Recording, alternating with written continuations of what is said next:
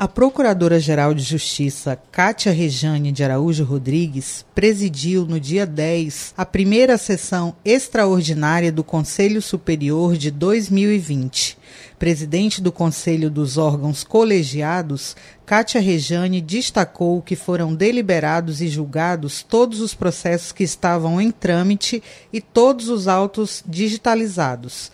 A Procuradora-Geral também anunciou que as sessões do Conselho Superior no próximo biênio serão realizadas regimentalmente nas segundas sextas-feiras de cada mês.